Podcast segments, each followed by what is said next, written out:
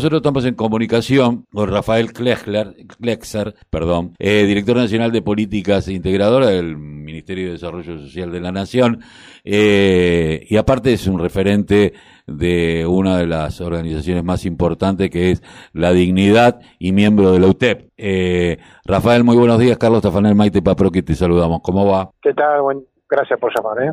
No, por favor. Bueno, contanos un poco cómo está haciendo esto de las carnicerías móviles. Bueno, ¿se acuerdan el... Ya, nos olvidamos, pero lo que fue el aumentazo que de la carne a fin de año pasado. Sí. Eh, a partir de ahí, eh, nada.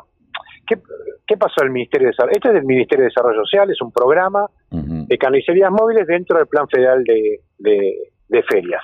Pero el Ministerio el debate se empezó a dar que cada vez que hacemos eh, grandes transferencias, producto de la crisis eh, y la inmoralidad que implica las altísimas tasas de, pobres en Argentina, que tienen nombre y apellido, no es, no es un número, sino que se está sufriendo mucho.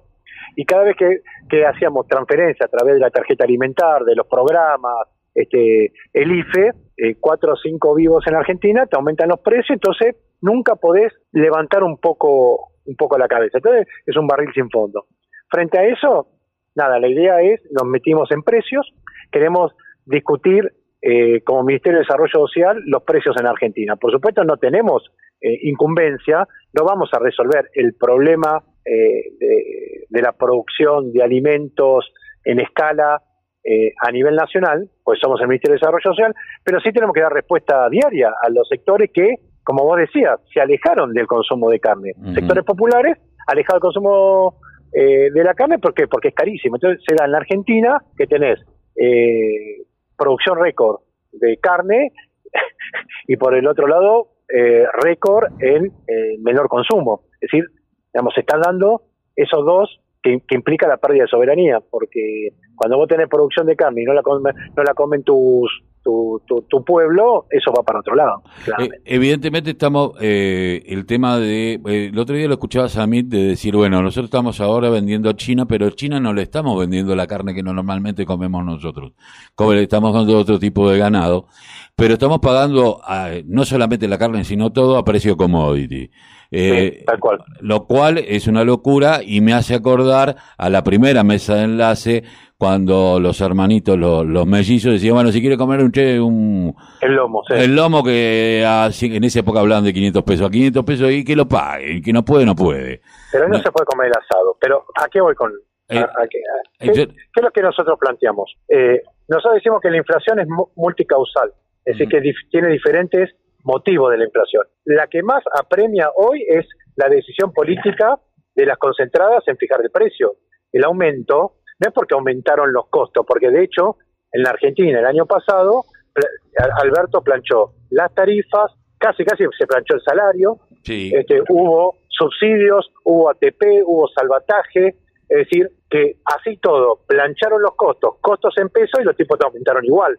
Es decir, que hay una decisión política de aumentar. Y luego hay que ver las causas, otra causa, el flete es una causa de inflación, este, eh, la estacionalidad es una causa eh, eh, de inflación, es decir, muchas herramientas. Ahora, el Estado está perdiendo herramientas que implican este, el control, la fiscalización, la regulación del mercado interno. Ahora, a partir de ahora, que nadie lo dice, que fracasó el lockout patronal del, del, campo. Es un gran fracaso, porque no, no hubo desabastecimientos y en muchas zonas del país se mantuvo el precio. Los tipos lo que querían era desabastecer y aumento de precio. Exactamente, exactamente. Entonces fue una gran medida la de Alberto, la de suspender exportaciones, porque generamos y le sacamos el velo a esta gente que lo único que le importa es su ganancia, o ellos aumentan su ganancia, pero también aumentan la tasa de ganancia. Cada vez hacen más plata de la plata que tienen. Esto es medio, medio engorroso para explicarlo, pero los tipos están haciendo suculentas. Son uno de los pocos sectores, lo ligado a los alimentos, que junto con los bancos, que son los grandes eh, ganadores de la pandemia. No, eh, eh, esto sin lugar a dudas. Cuestión es que si uno se lo explicaba a Carlos Marx hace un tiempo, no lo hubiese entendido, que la plata daba plata, pero que, que, era como un bien de capital o un bien de producción. Pero lo que me pregunto es, hoy por hoy, eh, ¿cómo desde tu mirada, eh, que, yo creo que tenés una mirada integradora e integral sobre lo que está sucediendo, ¿cuál crees que sería el mecanismo por el cual eh, tendríamos que decir, bueno, esto es por cupo, este cupo no puede ser exportado y tiene que tener otro valor, eh, mayor retención? Eh, ¿Cuál es la idea? Mira, yo, el tema de cupos, tanto el tema de cupos como precios cuidados y acuerdo de precios, eso fue una herramienta que es muy importante, pero para la emergencia. Claro nosotros tenemos que cambiar el concepto y entender que esas herramientas son transicionales hacia algo. Si nosotros no, si nosotros solamente aplicamos eso, duran 30 días y no, y no, sirve más. Eh,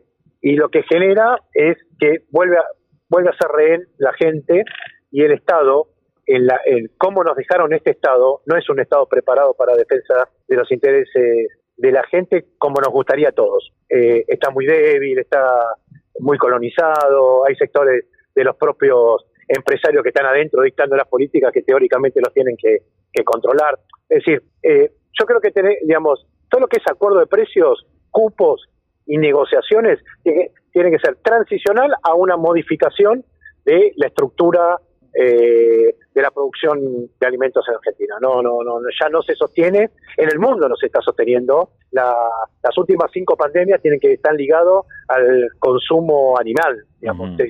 Se, está discutiendo en el mundo la falta de alimentos, la, calidad, lo sano, si seguimos con los pesticidas. El gran verso fue que si meten pesticidas garantizamos precio y abundancia de alimentos en el mundo. Y hoy lo que hace es todo lo contrario, estamos son pésimos los alimentos y escasean. Entonces, me parece que tiene que ser algo transicional a el Estado, si el, en definitiva, si el Estado no participa más en la regulación, control, fiscalización, producción y comercialización de los alimentos en la Argentina, esto no tiene solución y cada dos, tres meses entramos en estos ciclos de aumento que no es otra cosa que capturar la renta nacional y llevársela para afuera. Exactamente.